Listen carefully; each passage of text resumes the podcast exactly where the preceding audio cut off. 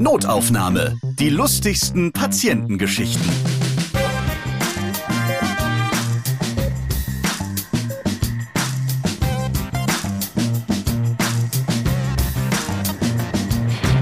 Stopp, Polizei! Nicht bewegen! Hinlegen und ich will die Hände sehen! Ja, das macht schon Eindruck, wenn Alex mit ihrem weißen Helm und voller Kampfklamotte vor einem steht. Hallo zusammen, schön, dass ihr wieder dabei seid. Ich bin Ralf Potzus und in diesem Podcast erzählen Mitarbeiter und Mitarbeiterinnen aus Krankenhäusern, Arztpraxen oder Kliniken ihre lustigen Geschichten, die sie mit den Menschen erleben, die sie behandeln. Und heute gibt es noch einen Zusatz, nicht nur Krankenhäuser, Arztpraxen oder Kliniken.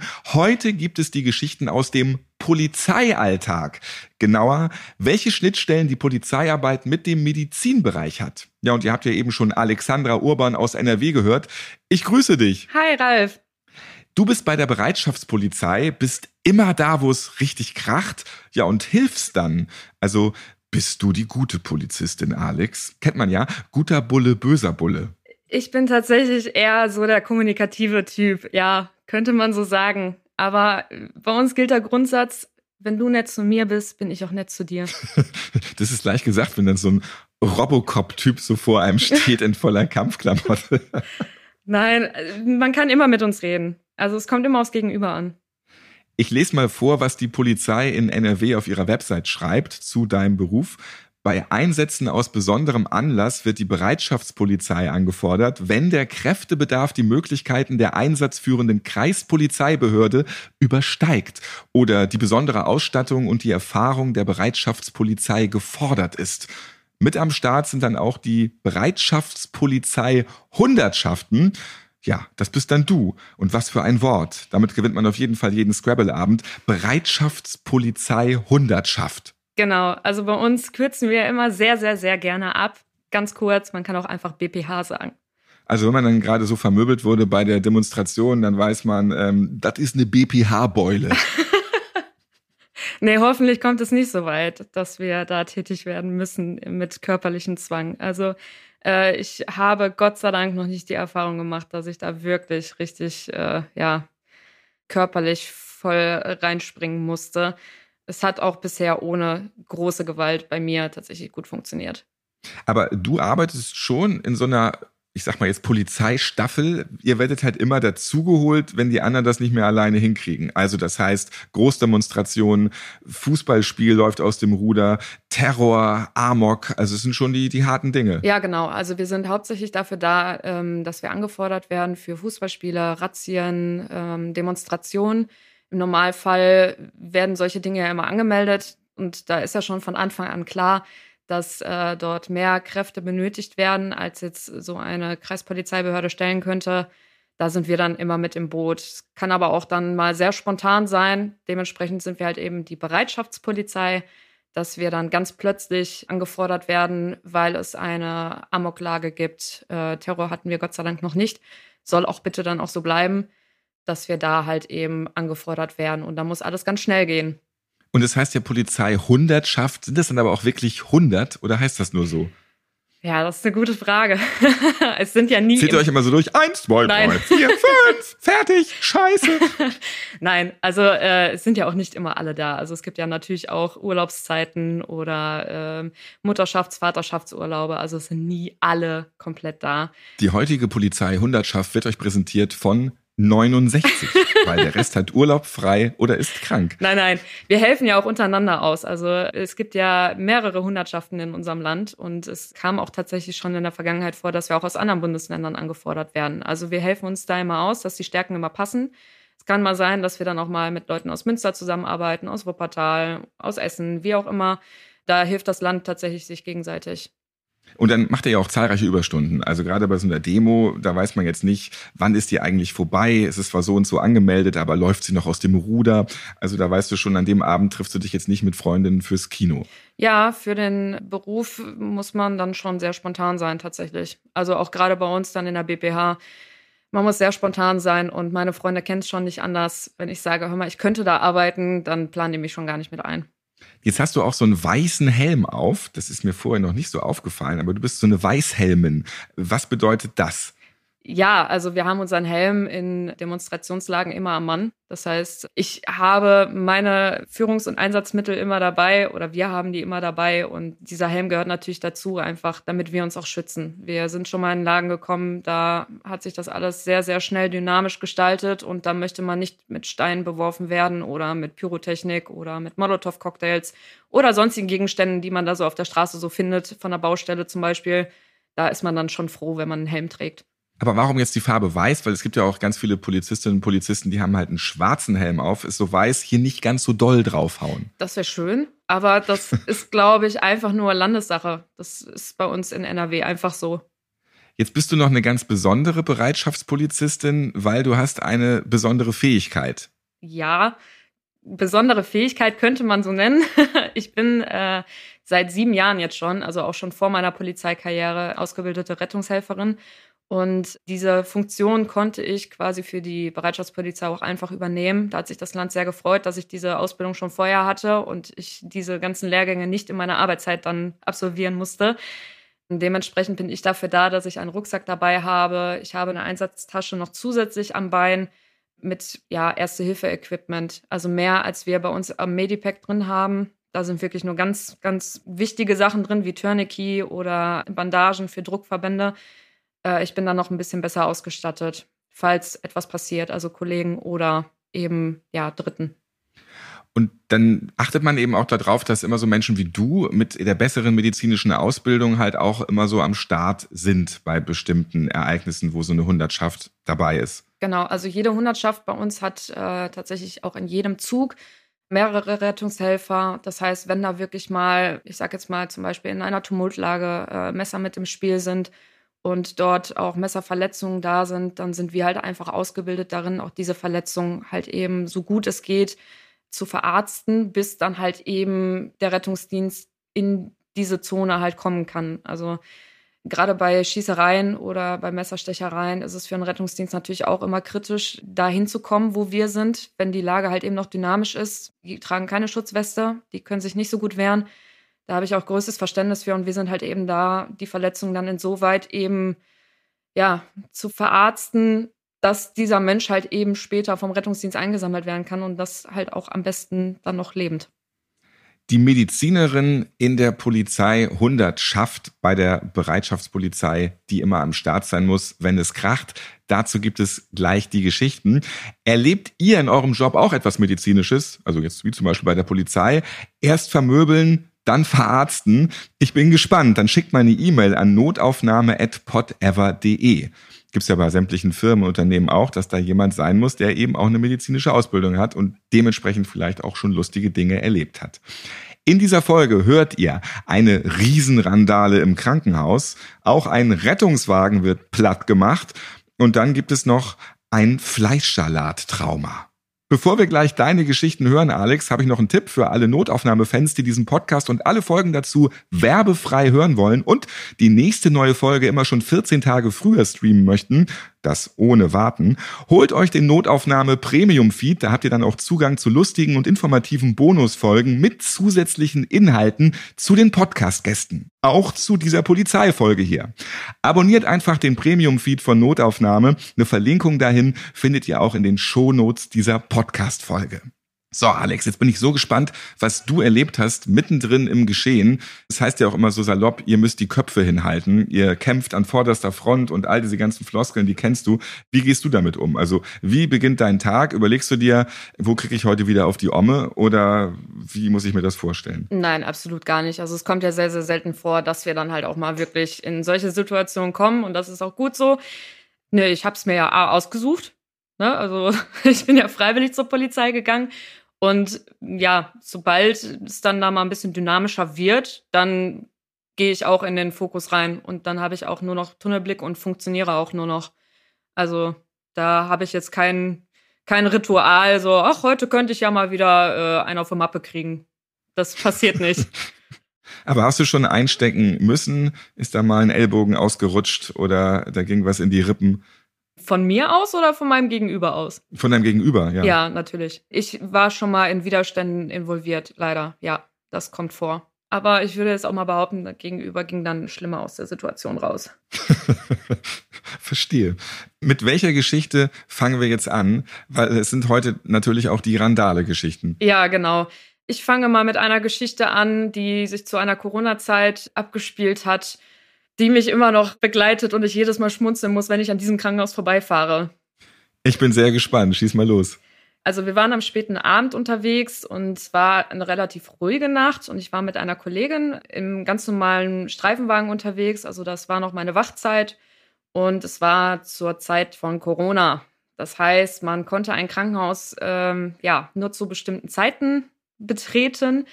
Man musste sich in tolle Listen eintragen. Man durfte die FFP2-Maske bloß ja nicht vergessen. Es gab ja diese festen Besucherzeiten. Die Türen waren sonst immer verschlossen und es gab natürlich auch viele Securities, die an den Ein- und Ausgängen standen. Und wir hatten abends dann den Einsatzanlass Randalierer im Krankenhaus bekommen von der Leitstelle. Ja, mit dem Zusatz, dass da wohl gerade ein Patient äh, Security-Mitarbeiter vermöbelt. Und äh, da war bei uns natürlich im Kopf der Film schon direkt an, okay, wir müssen jetzt Hackengas geben und so schnell es geht dorthin. Also mit Blau und Martinhorn. Danke nochmal an die Hörerin. da, da, haben wir alle dazu gelernt, ja. ja. Sehr, sehr viele Notaufnahmehörerinnen und Hörer, die ganze Redaktion. Wir, ja, wir versuchen es zu beherzigen. Ich habe jetzt tatsächlich so einen kleinen Monk-Moment. Jedes Mal, wenn ich Martinshorn sagen möchte, da kommt diese innere Stimme. Nee, das heißt aber Martinhorn. und das ist lästig und nervig, aber so ist es. ja, vielen Dank nochmal dafür. Ja, und ähm, wir waren dann unterwegs und sind da wirklich hingebrettert und sind dann eben an dem einen Ausgang angekommen und äh, haben gesehen, okay, die Türe ist zu und weit und breit kein Security-Mitarbeiter, der uns dann diese Türe öffnen könnte. Für uns war die Lage immer noch dynamisch, weil wir über Funk halt auch nichts anderes mitbekommen haben.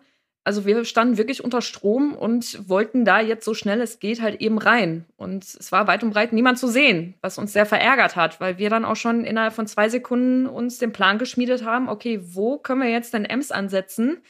Ja, wieder so eine tolle Abkürzung. Ems ist der Einsatz Mehrzweckstock. Und wir haben da halt eben schon diesen Plan ausgeheckt, okay, wo können wir jetzt am besten diesen Stock einsetzen, dass wir die Scheibe da jetzt kaputt machen, dass wir halt eben diese Türe zerstören und wir da jetzt reinkommen. Also es war eine komplette Glasfront und ähm, ja, wir beide haben den Stock schon gezogen und haben eben überlegt, okay, wo wäre jetzt die beste Stelle anzusetzen? Und in dem Moment kam ein Security-Mitarbeiter mit aller Seelenruhe uns entgegen und hat uns nur ein bisschen verwirrt angeschaut. Also ich glaube, in unseren Gesichtern stand auch wirklich Stress geschrieben. Ja, und dann hat er uns die Türe geöffnet und das war für uns quasi, ja, das Signal, alles klar, wir sprinten jetzt los, äh, besser als jeder Sportler von Olympia und sind da wirklich reingerast. Und äh, auf einmal höre ich Geschrei, aber nicht von vorne, da wo ich das ja eigentlich erwartet habe, sondern eben von hinten und habe diese Stimme auch sehr schnell erkannt, weil es war meine Kollegin, die nämlich von einem Security-Mitarbeiter an der Weste festgehalten wurde. Wir sollten uns tatsächlich erstmal in die Liste eintragen. Ja, auch die Polizei muss die Regeln befolgen. Ja, genau. Also ähm, das war ja auch in Restaurants ja üblich, dass man da seine kompletten Daten niederschreibt, eben wegen dieser Infektionskette. Nee, haben wir äh, überhaupt gar nicht drüber nachgedacht und war auch echt eine blöde Idee. Das Krankenhaus hat euch ja verständigt, weil es da eine Notsituation gibt und dringend die Polizei benötigt wird. Aber der Security-Mann hat seinen Job sehr ernst genommen. Ja, wahrscheinlich wusste er auch nur, okay, ich öffne Türe, okay, Liste eintragen und dann erst weiter. Dass wir aber komplett in voller Montur da standen, das hat er irgendwie anscheinend nicht so ganz gerallt. Wir waren salzig, wir waren sehr salzig darüber. Und das haben wir ihn auch dann merken lassen. Also wir haben den wirklich dann äh, wegschubsen müssen und haben den auch wirklich dann angeschrien, was der Scheiß soll. Sind dann losgerannt, er ist uns dann auch noch hinterher, weil er, glaube ich, auch komplett perplex war, was jetzt gerade das für eine Situation ist. Also ich gehe jetzt einfach mal davon aus, dass er überhaupt gar nicht wusste, was los ist, dass gerade sein Kollege da jetzt gerade vermöbelt wird und äh, sind dann Richtung Notaufnahme und die Türe ist komplett ja mit Milchglas versehen. Das heißt, diese Türe ging auf und wir wussten nicht, was dahinter steht. Das war dann einmal so wie der Moment der Mini-Playback-Show. Die Disco-Kugel ging auf und dann war einfach komplett Überraschung pur. Wir standen da. Nur, dass da kein Glitzer war, äh, sondern es war eher blutig. Ja, es war pures Chaos. Wir mussten erstmal ein, zwei Sekunden innehalten, um erstmal zu realisieren und erstmal zu analysieren, was ist hier los. Weil vor uns war ein kompletter Menschenhaufen. Also es war alles voll mit Menschen. Jeder rannte irgendwie aufgescheucht rum. Wir haben einen Patienten auf dem Boden gesehen und zehn Menschen da oben drauf. Es war Pflegepersonal, es war ein Kittelträger und dieser eine Patient, der ja sehr adipös war, aber auch zwei Meter hoch und zwei Meter breit war und der komplett am Ausrasten war. Also der hat sich mit allem, was er hatte, gewehrt. Zehn Leute auf ihn drauf und meine Kollegin und ich gucken uns nur an und haben gedacht, okay, jetzt alles klar, jetzt müssen wir da rein. Ich bin Richtung Kopf gegangen, meine Kollegin ist dann Richtung Gliedmaßen gegangen und hat da auch dann äh, das Personal angeleitet, wie man da am besten mit welchen Griffen diese Person am Boden halten kann. Und Ihr seid richtig raufgehüpft auf den dann auch, wie die anderen da schon drauf hockten. Äh, ja, drauf jetzt nicht. Also es ging ja jetzt nicht darum, quasi wie damals so ein Schweinehaufen einfach immer sich zu stapeln, sondern es ging halt schon darum, diese Person, es war ja schon mal gut, dass er am Boden lag. Da wollen wir die Leute ja tendenziell ja immer gerne hinhaben. Weil ja, ich notiere mir ganz kurz, die Polizei möchte gerne Leute auf dem Boden haben. wenn, das passiert, hat man keine Chance mehr. Das ist das Ziel halt bei so einer Auseinandersetzung. Genau, und es gibt ja auch einen Grund, warum wir die auf dem Boden haben wollen. Ne? Weil die Leute dann eben halt nicht mehr so handlungsfähig sind. So, wenn wir Arme fixieren, eventuell auch die Beine dann halt fixieren können, ja, dann ist die Handlungsfähigkeit da halt sehr, sehr gering. Und dementsprechend kann die Person halt auch eben keinen anderen mehr schaden, was ja jetzt hier der Fall gewesen ist. Wir haben den Mann dann soweit halt eben festhalten können. Ich habe nur gesehen, dass ein Arzt sehr verschwitzt aufgestanden ist und ins nächste Zimmer gerannt ist und mit mehreren Spritzen wieder kam. Und ja, nach der ersten Spritze haben wir eigentlich erhofft, okay, jetzt wird der ruhiger. Mm -mm, Pustekuchen, weil der Stich hat ihn schon mehr verleitet, wieder dann komplett aufzudrehen. Hat nichts gewirkt. Dann kam der zweite Peaks, dann gab es auch wieder mehr Widerstand von unten, äh, wo wir alle wieder ins Schwitzen kamen. Und ich glaube, es waren im Endeffekt vier oder fünf Spritzen, die dann da wirklich in den Körper gesetzt wurden, bis die Person wirklich mal ja ruhig eingeschlummert ist. Und der Arzt sagte auch nur, okay, das war jetzt eine Elefantendosis. Das habe ich noch nie erlebt. und ihr habt alle noch irgendwie so auf dem draufgehockt dabei. Ja, also nach und nach, als wir gemerkt haben, okay, die Kraft schwindet, wir müssen natürlich aufpassen, dass die Person nicht äh, natürlich nicht zerdrückt wird. Wir haben dann nach und nach natürlich dann die Person auch wieder weggeschickt, ne, als wir gemerkt haben, okay, die Kraft lässt nach, okay, wir können uns alles mal beruhigen, geht es mal runter. Wir haben den jetzt hier noch fest mittels Einsatztechniken oder unseren Griffen, dass wenn da jetzt noch mal was kommt, wir da direkt gegensteuern können. Aber der ist dann tatsächlich weggeschlummert und äh, dann konnten wir alle mal durchatmen und von der Person runtergehen. Du hast so alle Griffe angewendet, die so gehen. Also mit so, äh, das hat mir mal ein Polizist gezeigt äh, und ich habe das dann auch ein bisschen gespürt. Das sind ja fiese Griffe, so auch noch dann noch mit Daumen, Nasenknorpel hochdrücken und so. Da denkst du so, Alter, was ist das denn jetzt noch? mir wird gerade schon mein, mein anderer Arm nach oben gebogen und jetzt wird aber meine Nase hier verschoben. Dann, da ist man durchaus erstmal etwas ruhiger. Ja. ja, darum geht es halt. Schmerzreize setzen eben, um mal kurz zu zeigen, okay, hör mal, wenn du dich jetzt weiter sperrst oder weiter jetzt gegen mich jetzt arbeitest, dann wird es halt eben wehtun. Und du hast mit Ellbogen und allem, was du hattest, gedrückt, oder? Ja, ich war ja vorne am Kopf zugange, beziehungsweise dann am Arm und das hat tatsächlich relativ gut funktioniert, dass ich da einfach nur mit leichten Kraftaufkommen steuern konnte, weil diese Griffe sind halt dafür da, A, bewegungsunfähig zu machen. Und ich will ja tendenziell auch nicht wehtun, sondern erst, wenn derjenige halt wirklich komplett hochfährt, dass er merkt, okay, wenn ich jetzt dagegen steuere, ist das vielleicht eine blöde Idee. Werbung. Jetzt bekommt ihr bequeme und stylische Bekleidung für euren Beruf. Clinic Dress produziert seit über 70 Jahren Berufsmode für den medizinischen und Pflegebereich. Designed in Germany. Egal ob ihr in der Zahnarztpraxis, in der Pflege oder in der Kleintierklinik arbeitet, Clinic Dress hat die richtige Berufsbekleidung für euch. Entdeckt die neueste Kollektion Kehre.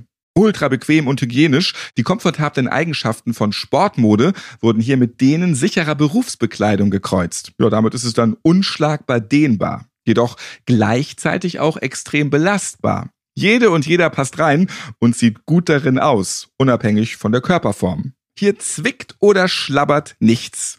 Und für das Extra Plus an Sicherheit ist alles antibakteriell. Kehre wurde gemeinsam mit und von medizinischem Personal entwickelt und getestet. Probiert's einfach aus, schaut es euch an und schlüpft mal rein. Klickt auf klinikdress.de. Klinik mit 2c. Alle Notaufnahmefans können sparen, denn es gibt für euch 15% Rabatt mit dem Code 15NOT, also 15NOT. Eine Verlinkung findet ihr auch in den Shownotes dieser Podcast-Folge. Viel Freude mit eurer bequemen Berufsbekleidung, die auch im Alltag praktisch und modisch ist. Werbung Ende. Du bist ja sehr zierlich und wenn du dann halt auf so einen Hühnen hoppst, was hast du denn da für Gefühle in dem Moment? Weil du weißt ja eigentlich, du hast gar keine Chance. Du musst dich jetzt voll auf deine Griffe und auf deine Taktik verlassen. Ja, das ist das Schöne daran, wenn man zierlich aussieht. Aber ich bin der Meinung, A, bin ich nie alleine und B, kann ich sehr, sehr fiese Griffe anwenden und damit rechnen die Leute nicht. Dementsprechend werde ich auch sehr gerne mal unterschätzt. So, also die ganzen Spritzen haben ihn dann Schachmatt gesetzt und dann konnte man ihn wegkarren. Genau, wir haben dann mit allen Leuten da, also mit dem Pflegepersonal, was da noch am Keuchen war, ich glaube, die Hälfte davon brauchte selber erstmal ein Sauerstoffzelt, weil die da natürlich noch viel länger da mit dem am Rumkämpfen waren als wir, äh, haben wir den Mann dann eben auf eine Trage getragen und äh, ja, dann musste die Notaufnahme erstmal wieder aufgeräumt werden, weil da flog alles rum. Der hat komplett Vollgas gegeben. Er hat mehrere Leute angegriffen, auch unter anderem einen Security-Mitarbeiter, der dann Gott sei Dank ja am richtigen Ort war zur richtigen Zeit. der wurde nämlich dann direkt im Nebenzimmer dann mal eben verarztet und äh, ja, danach ging es halt ganz normal in die Anzeigenaufnahme. Also wir haben die Sachverhalte dann eben aufgenommen und äh, damit wir das nachher halt eben verschriftlichen können und eine Strafanzeige fertigen können. Aber wenn der Typ jetzt wieder aufwacht, das wissen dann ja auch die Menschen im Krankenhaus, verdammt, das haben wir jetzt nur mit Hilfe der Polizei hinbekommen, wird er denn da festgeschnallt? Nee, am Ende muss sich dann die Krankenschwester darum kümmern wieder. Das kann ich dir gar nicht sagen. Da musst du mal ein Krankenhauspersonal mal fragen. Also ich habe es Gott sei Dank an dem Abend nicht erlebt, dass wir nochmal hinfahren mussten. Natürlich darf man bei uns immer wieder gerne dann anrufen. Dann kommen wir auch sehr, sehr gerne. Aber äh, davon habe ich tatsächlich nichts gehört, dass wir da abends nochmal hin mussten. Wir bleiben bei der Randale, diesmal nur im Krankenwagen. Genau. Ja, diese Geschichte ist ein bisschen unangenehm. Wir wurden gerufen, weil ähm, die Rettungsdienstler Amtshilfe brauchten. Und zwar äh, hatten die einen Patienten im Krankenwagen, der äh, wohl sehr alkoholisiert gewesen ist und der sich nicht gut benommen hatte. Er ist wohl Treppen runtergestürzt und da haben sich Passanten Sorgen gemacht.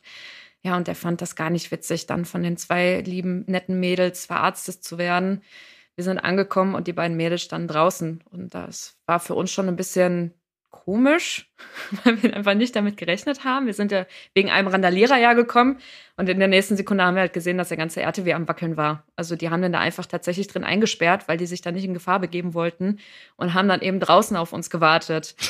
der, der ist so ausgeflippt, dass die schnell rausgehopst sind, zack, eingeschlossen und dann siehst du nur noch, wie das Ding da wackelt und man hört Gorilla-Geräusche da. Genau so war es tatsächlich, ja. Ich bin auch immer ein Freund davon, okay, dann soll er lieber das Equipment dann halt eben kaputt machen oder lieber Sachen zerstören statt meinen Körper. Ne? Und äh, da haben die beiden Mädels auf jeden Fall auch richtig reagiert. Was sollen die sich da selber in Gefahr bringen, wenn da so ein unberechenbarer, alkoholisierter Mann da gerade Vollgas gibt? Ja, und dementsprechend sind wir dann halt rein und haben den jungen, netten, total liebevollen Typ da rausgeholt, der uns in einer Tour nur durchbeleidigt hat und uns auch angegriffen hat. Ich habe dann mehrere Tritte tatsächlich auch von ihm abbekommen und da war für uns klar, alles klar, wir müssen ihn jetzt erstmal mittels Handfesseln fixieren, damit er uns halt auch einfach nicht mehr angeht. Haben ihn dann erstmal an den Rettungswagen hingesetzt. Ich wurde außer Korn da mal das Gespräch zu führen. Ich weiß nicht, ob ich als einzige Frau dann als äh, die empathischste eingestuft wurde. Auf jeden Fall durfte ich mich dann halt ihm mal nähern und habe ihn gefragt, ob er denn sich sicher ist, ob er nicht immer mit ins Krankenhaus möchte, unter der Prämisse, dass er sich dann jetzt mal benimmt. Wollte er partout nicht und dann war für uns auch schon klar, alles klar, der ist unberechenbar, den kann man so nicht auf die Menschheit wieder loslassen, der schläft jetzt bei uns ja, soweit so gut. Wir haben ihn dann versucht, bei uns in den Bulli einzuladen. Wir waren ein Einsatzfahrzeug an dem Abend, es war ein Samstagabend und da hat man dann ganz gerne mal Zusatzkräfte mal mit in den Dienst geschickt, die dann einfach mal die Wache ein bisschen entlasten. Dementsprechend waren wir auch vier Kollegen, also gewisse Manpower war da. Dann fand er das aber auch nicht so witzig und dann mussten wir ihm gegebenenfalls auch dann die Füße fesseln, damit er halt auch einfach nicht mehr uns alle tritt. Und das hat er damit aber immer noch geschafft. Das war schon früher in der Schule immer die Nervigen, die immer getreten haben. Immer diese Treter. Das ist so das Hinterlistigste, finde ich. Treten. ja, ich finde Kratzen und Beißen noch schlimmer tatsächlich. Aber ja, so kann man sich's vorstellen, ja wie gesagt, da mussten wir ihm halt die Füße halt auch eben fesseln und er hat es damit dann immer noch geschafft, in unsere Richtung zu treten und er war immer noch so auf 180, er hat uns immer noch durchbeleidigt. Was sagt er denn da so? Was war da so eine Beleidigung? Oh, soll ich das jetzt wirklich hier sagen? Ja, klar. Wir sind im Ruhrgebiet. Die Wörter sind wirklich schlimm. Also, ihr Fotzen, ihr Hurensöhne, ihr könnt mir gar nichts, ihr Wichser. ganz viel Gepiepe, was man eigentlich piepen sollte. Es war nichts Nettes dabei. Und gerade auch mir gegenüber als einzige Frau dann hinten im Wagen hat er richtig Vollgas gegeben. Also ich glaube, äh, er fand mich nicht so sympathisch. Der hat dann weiter getreten und die Fahrt ging noch weiter. Genau. Ja, wir haben uns dann dazu entschieden, dann auch mittels Kabelbinder eventuell dann mal eine Brezel aus ihm zu machen. Also wir haben dann Füße und Hände zusammengebunden. Die Formulierung, das klingt immer so lieb und so, ne? Brezel esse ich gerne mal zwischendurch und so. Und aber, aber er hängt, ich habe hab schon eine Vorstellung, wie, wie er die weitere Fahrt verbracht hat. Äh, ja, also wir mussten da tatsächlich gucken, dass er uns halt weiter nicht äh, angreifen kann. Und wir hatten tatsächlich auch nicht mehr viele Meter bis zum PG. PG ist das Polizeigewahrsam. Und auch nicht mehr so viel Meter Kabel zum Festbinden. ja, doch, die haben wir Gott sei Dank immer dabei. Aber ähm, der ging uns dann natürlich auch irgendwann so auf den Sack, weil er uns die ganze Zeit immer vors Schienbein dann getreten hat und äh, immer versucht hat, uns dann da wirklich anzugreifen. Und irgendwann haben wir halt auch die Schnauze voll. Und dementsprechend haben wir ihn für die letzten Meter dann, ja, liebevoll gebrezelt. Das heißt, Hände und Füße zusammengebunden ich persönlich habe mir dann auch eher Sorgen gemacht, okay, wie sieht es aus? Kann man dann überhaupt noch atmen? Und ich war dann schon ein bisschen so in Sorge, aber der hat uns immer noch in einer Tür durchbeleidigt. Dann war dieser Gedankengang auch sehr schnell wieder, ja, verstrichen. Also solange man noch meckern und rumschreien kann, dann hat derjenige auch noch Luft. Und äh, wie gesagt, es handelte sich um wenige Minuten ja, haben auch sofort dann alles wieder gelöst, weil ab dem Zeitpunkt, wo wir auf dem Gelände waren, hat er, glaube ich, den Ernst der Lage dann auch realisiert und ist dann auch ein bisschen runtergefahren. Und ich glaube, dann ist auch die Müdigkeit durch den Alkohol dann auch so ein bisschen eingetreten. Wir haben ihn dann in den Flur gestellt. Unser Kollege aus dem PG, der war nicht so begeistert, weil alles voll war an Zellen der wusste schon gar nicht, wohin er ihn stecken soll. Und es hatte ein paar Minuten dann gedauert. Und der Typ ist dann halt so ein bisschen auch an der Wand dann so ein bisschen runtergeglitten, dass er dann so halb gehockt hat.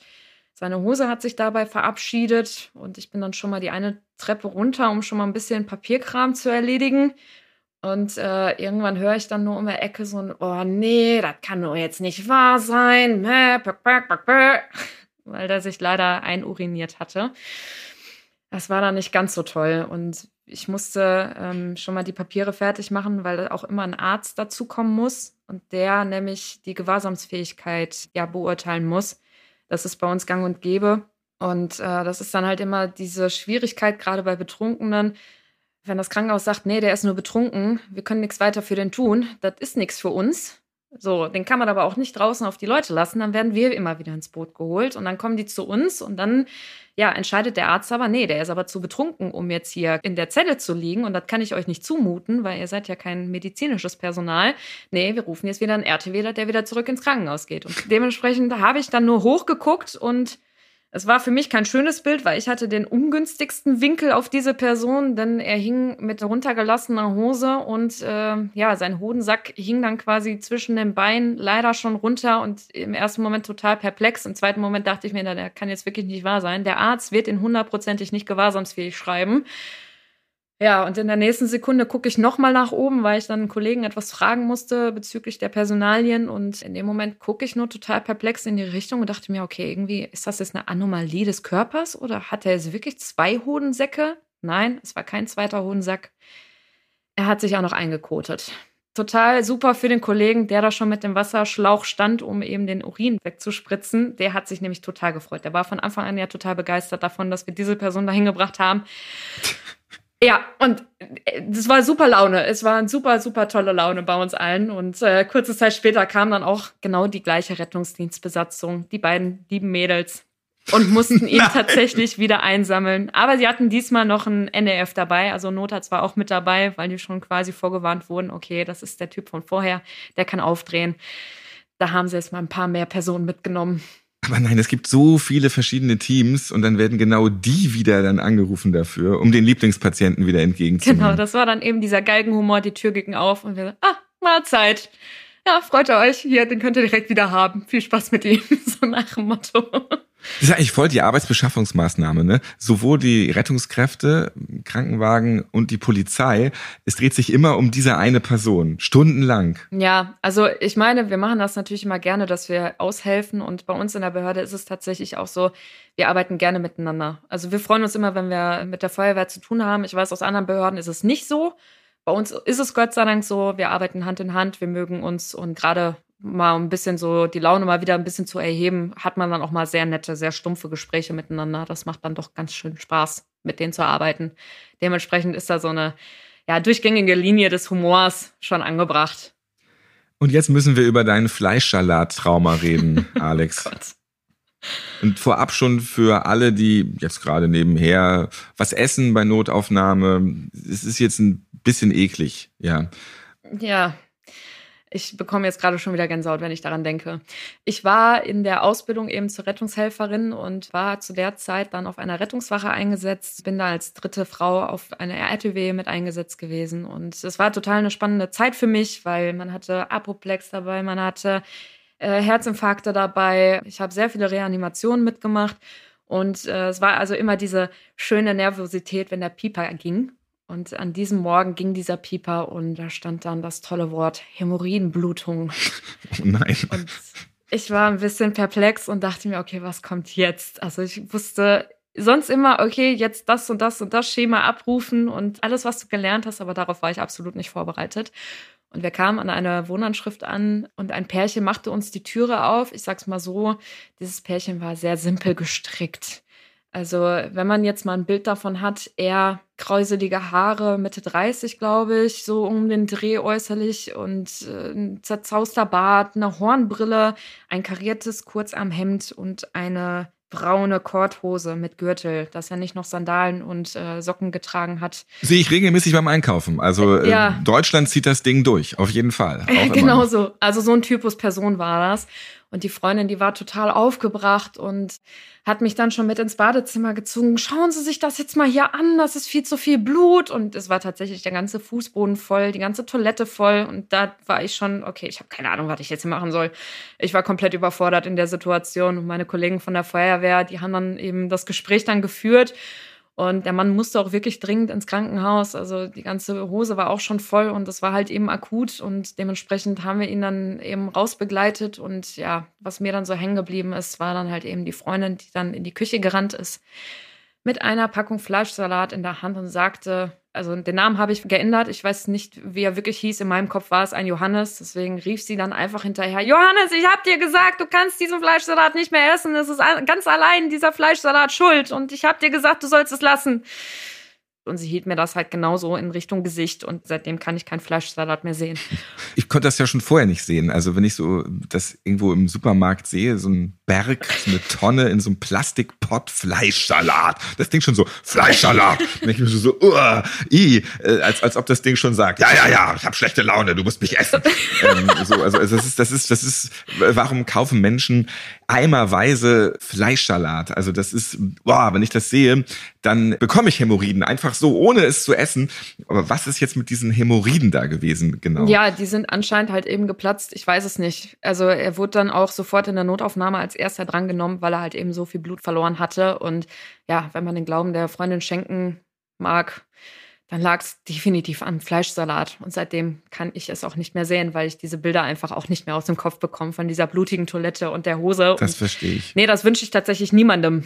Meine Kollegen machen sich da sehr oft den Spaß raus, wenn wir dann mal morgens Frühdienst haben und wir gemeinsam frühstücken. Ja, dann sind die so nett und bringen mir dann halt eben so eine kleine Packung Fleischsalat mit und stellen mir das dann noch direkt vor die Nase. Sehr nett von euch. Der Geruch ist dann schon der Killer dann in dem Moment. Boah. Ne? Du hast, du hast diese Bilder wieder, sie sind wieder präsent. Ich, also ich würde tatsächlich behaupten, es ist ein Trauma. Es ist wirklich ein festgesetztes Trauma jetzt. Also wenn man 20 Kilogramm Fleischsalat aus so einem fetten Eimer isst, dann werden da beim Rausdrücken halt die Hämorrhoiden weggeplatzt. Und das kann dann sehr schnell bedrohlich werden, weil man dann auch sehr viel Blut verliert. Bestimmt, ja. Der Fleischsalat ist schuld. Das könnte auch eigentlich der Titel von den Memoiren dann irgendwann später sein. Der Fleischsalat war schuld. Oh Gott. Ich wünsche es niemandem. Wirklich nicht. Vielen Dank, Polizistin Alex Urban, mitten aus dem Ruhrgebiet. Es war mir ein Hochgenuss. Vielen Dank. Trotz Fleischsalat. Trotz Fleischsalat war es mir ein Hochgenuss, genau. Wir haben heute schön gehört, welche Schnittstellen die Polizeiarbeit mit dem Medizinbereich hat. Also auch mal sehr spannend, dass du als geschultes medizinisches Personal bei der Bereitschaftspolizei regelmäßig am Start bist und hilfst.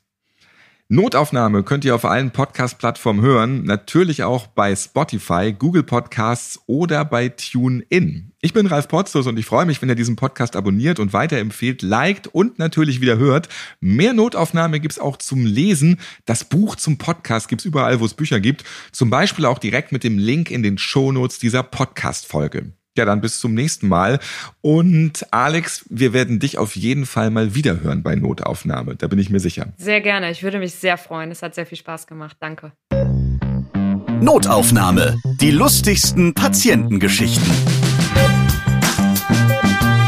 Ihr seid Ärztin, Arzt oder Arzthelfer? Ihr arbeitet im Gesundheitswesen? Ihr habt auch unterhaltsame Geschichten mit Patienten erlebt? Dann schreibt uns gerne an notaufnahme.podever.de. Und nächstes Mal hört ihr. Ich musste halt Männern, die noch so voll in ihrer Blüte sind, beispielsweise die Bettpfanne unterlegen, damit sie alles machen können. Ne? Und ich habe mit denen einfach immer ganz doll geschakert und einfach nur Witze gerissen und immer so einen lockeren, flirtigen Spruch auf den Lippen gehabt. Und ein paar Monate später habe ich den einen Herrn in einer Bar wieder getroffen und dann hat er sich meinen Freund geschnappt und gesagt, wegen deiner Frau habe ich das überlebt und überstanden, diese Krankenhauserfahrung. Die war mein absoluter Glück, die war mein Engel. Es war total süß. Notaufnahme. Die lustigsten Patientengeschichten. Eine Produktion von Pod Ever. Well, who do you think is your favorite princess? You, yeah. Ich bin Miriam Davidwandi und das ist Not Your Princess. In fünf Doppelfolgen sprechen wir über fünf bemerkenswerte Frauen. Wir erzählen von den entscheidenden Momenten im Leben dieser Frauen und darüber, ob und wie sie es geschafft haben, die Deutungshoheit über ihre Geschichte zurückzuerobern. I wouldn't be Serena if there wasn't Venus. Not Your Princess. Neue Folgen jeden Mittwoch exklusiv in der Podcast-App Podimo. Die könnt ihr 30 Tage lang kostenlos testen unter go.podimo.com slash princess.